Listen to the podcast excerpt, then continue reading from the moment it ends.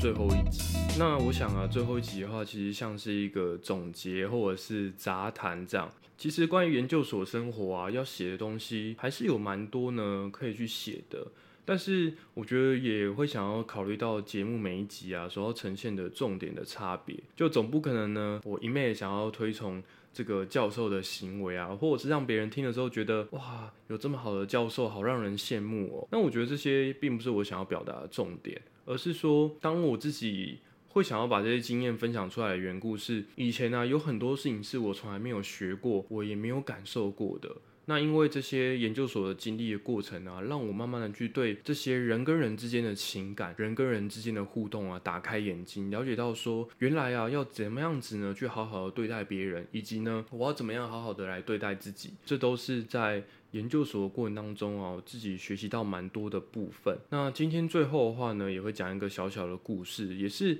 透过呢研究所生活当中啊，去发现自己的缺点啊，跟发现我自己的傲慢，这样，在我自己的研究室当中，教授是一个蛮热门的教授吧，所以每一年当中几乎都是超额的来录取呢，就是学弟妹们，所以有很多这个新生呢就是加入，刚好呢我下面那一届呢比较多的学弟妹啊，他们都是从。其他的学校呢，透过考试的方式来录取的，所以相较之下，他们所读的学校呢，比较不是国立前段的这个名校，这样过去的基础呢，也没有做的那么好，所以其实很多东西啊，当要他去吸收一个东西的时候，他没有与之相关的这些知识啊，所以学习起来的时候就会发现啊，我今天想要认识 A 这个内容，但是啊，发现要了了解 A 这个内容的话，必须要知道 B、C、D。其他的内容呢，你都一并的了解啊，才能够正确的来弄懂呢 A 这个观念。所以如果你不知道 B、C、D 的时候啊，我很难跟你啊去解释 A 这件事情，或者是解释起来啊，就要花上更多更多的时间。那因为那个时候我自己已经是快要毕业的人嘛，所以大多数的时候啊，如果我非要在实验室待到比较晚啊，几乎都是有明确的目标，那今天晚上一定要把什么东西完成啊，所以我才会就待的比较晚。偏偏有一位学弟啊，他都是在那种凌晨一点啊。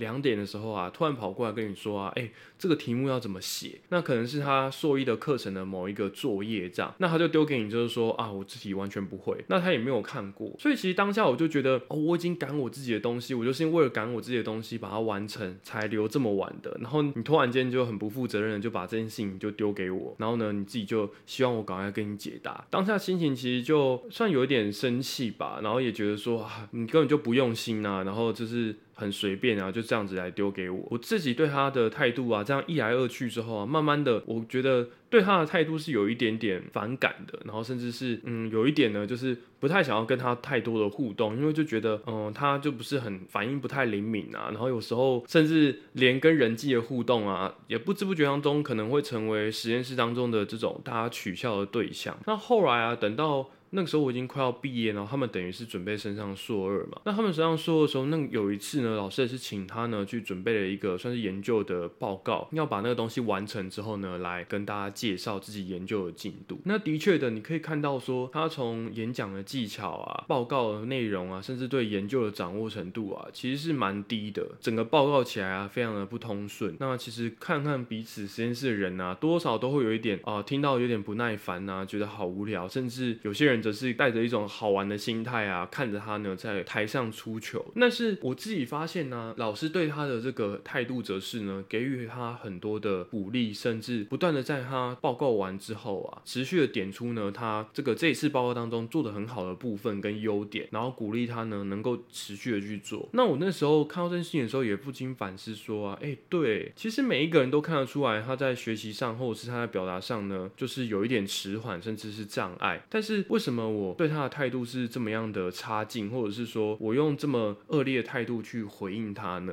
如果都没有人帮助他的话，其实他也没办法突破自己现有的状态跟框架。另外一个就是看到说，跟他同一年级，就是我们实验室当中硕一的这些学弟妹啊，他们其实他们五五个人之间呢，他们的互动其实还蛮融洽的，比较不会像是。哦其他博班呐，或者是我们硕二、硕三的这些学长姐呢，用一种比较这个恶劣态度啊，或者是想要这个觉得他很麻烦的这种态度啊，随便便每次都随随便便就敷衍他之后啊，就去做我们自己的事情，反而是他们这个同年级的人呢，他们有好几个呢，也都是从这个私校啊，然后一起考试考试啊，补习班之后啊，从全台湾的其他地方啊考试考进来的，所以他们有一种心情，反而是更能够了解彼此，甚至很愿意花时间呢去解决彼此的问题。他常常可能花一整个下午啊，他们光是讨论一个观念呢，就可以花三四个小时啊，很慢的，然后一一循序渐进的，然后持续的去弄懂那个观念。所以透过那个每个人对他的这个互动的反应呢，当然，嗯，我也不是说啊，觉得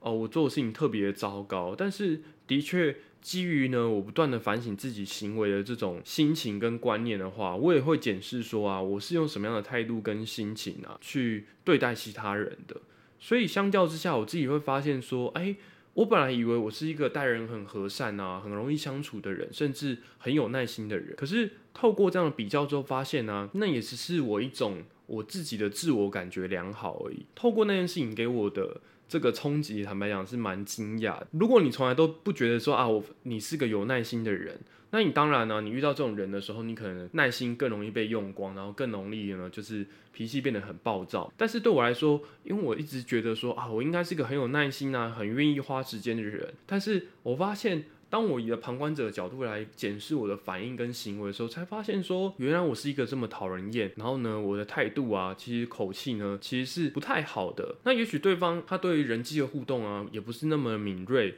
所以其实没有发现这一层东西，但是其实旁边的人呢，多多少少懂得观察的人啊，一定也都了解到说啊，看得出来啊，其实哦，我的态度呢，就是已经蛮不耐烦的，然后呢，回应上呢，也是变得很随便。虽然研究所期间当中回顾自己的研究的成果或论文的话，的确会觉得说啊，我两年的时间就做了这么一点点吗？好像有一点不太敢自信。但我觉得现实上的话，必须要说研究所教给我的东西。除了专业的内容之外啊，的确呢，就是在待人处事上啊，或者是离社会化呢又靠近了一步这样。毕竟呢，跟职场相比的话，我觉得这个学校呢还是一个相对比较温和的环境啦，对啊。但是呃，因为我觉得有很好的老师，那学校当中的同学啊，彼此很有做一个良好的互动缘故吧。不得不说，真的在这段过程当中学习了很多。也许有些人呢已经读完研究所，或是正在读研究所。不知道你们自己啊是怎么样来看待你们正在经历过研究所这个阶段呢？带给你的痛苦啊、收获啊，或者是欢笑呢？就不知道大家是怎么样看待这件事情。不论啊这件事情这条路走的顺不顺利啊，我觉得甚至有一些人呢，在我读研究所的期间当中，有些人他可能是博士班，就读到后来呢就没办法继续下去了。那甚至有些研究所呢，因为跟自己的指导教授啊发生了严重的冲突啊，而没有办法继续下去，或者是呃换了老师啊，辗转啊，过了好几年呢，才终于能够毕业，一定会有很多各式各样的想法。但是我觉得录这个系列来说啊，蛮想要分享的部分是，即使啊，就是一件再怎么样糟糕的事情，或者是一件再怎么开心的事情，我觉得换个角度去想的时候啊，你都可以从这里面呢找到很宝贵的。可以去学习的东西，比起啊，你只是一面去听别人的生活的经历，回到你自己的生活的时候，面对你每天所会经历的人事物啊，仔细去想的时候啊，仔细去观察的时候，你会发现啊，教学相长啊，它并不只是受限于呢。